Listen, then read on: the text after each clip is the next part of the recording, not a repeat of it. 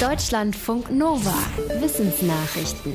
Der sibirische Tiger, auch Amur-Tiger genannt, ist die größte lebende Katze der Welt. Die Art war lange vom Aussterben bedroht und wird deshalb streng geschützt. Und dieser Schutz scheint jetzt Erfolge zu zeigen, denn Experten schätzen, dass es inzwischen allein in Russland mehr als 600 Amur-Tiger in freier Wildbahn gibt. Frühere Schätzungen lagen bei unter 500 Exemplaren. Doch jetzt sei die Tendenz steigend. Trotz Wilderei, sagte der Generaldirektor des Zentrums Amur Tiger der russischen Staatsagentur RIA Novosti. Er geht davon aus, dass jedes Jahr bis zu 100 Jungtiere überleben. Deshalb gäbe es nun definitiv mehr als 600 dieser Raubtiere. Im Winter sei eine erneute Zählung der Amur-Tiger geplant. Die letzte war vor sieben Jahren. In Russland kommt es immer wieder vor, dass Amur-Tiger Menschen angreifen und die Tiere danach erschossen werden. Bei Wilderern sind die großen Raubkatzen begehrt wegen ihres Fells, ihrer Zähne und anderer Körperteile. Wenn die Balkonpflanzen braune Blätter bekommen, brauchen sie wahrscheinlich Wasser. Auch auf dem Feld ist das ein Anzeichen dafür, ob es bewässert werden muss. Aber dann ist es laut Forschern schon zu spät, um zu vermeiden, dass Pflanzen unter der Trockenheit leiden und es eine schlechtere Ernte gibt. Deshalb haben zwei Forscher des Fraunhofer Instituts für Kurzzeitdynamik in Freiburg ein Sensorsystem entwickelt, das schon innerhalb weniger Stunden erkennen soll, ob Pflanzen auf einem Feld Durst günstig sind. Dafür messen Satelliten mit einer Wärmebildkamera die Temperatur auf der Blattoberfläche. Bei Wassermangel verdunstet dort weniger Wasser und die Temperatur steigt. Nach Angaben der Forscher misst ihr System auf ein Zehntel Grad genau. Nächstes Jahr soll das Sensorsystem in Betrieb gehen und zwar an Bord der Internationalen Raumstation. Dann wäre es möglich, per App in Echtzeit auf der Erde zu bewässern, um Erträge zu verbessern, aber auch Wasser zu sparen. Onlinehandel boomt und verdrängt den Einzelhandel vor Ort.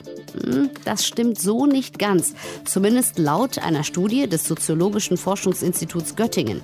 Demnach hat der Onlinehandel zwar gerade während der Corona-Pandemie nochmal zugelegt, Insgesamt machte er letztes Jahr aber nur knapp 13 Prozent des gesamten Einzelhandels aus.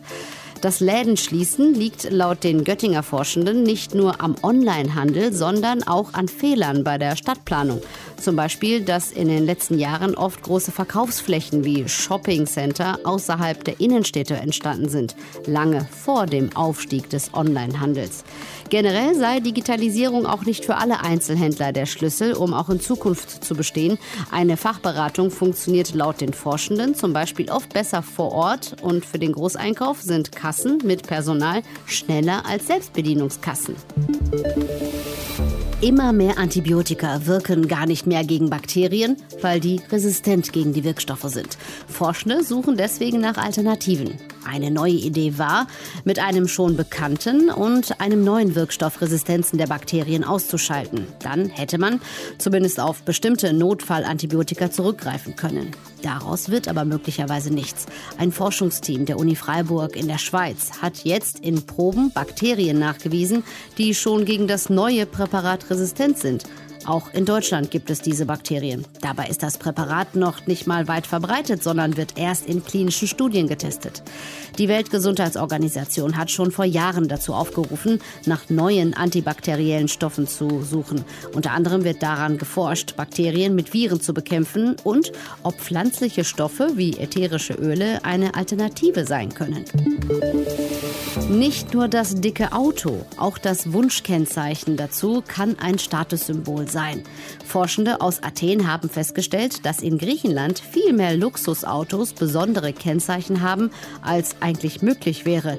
Denn welche Zahlen und Buchstaben auf dem Nummernschild stehen, können sich Griechinnen und Griechen eigentlich nicht aussuchen. Das ist Zufall oder eine Sache des Geldes. Denn laut den Forschenden ist es ein offenes Geheimnis, dass man sich das Wunschkennzeichen illegal besorgen kann.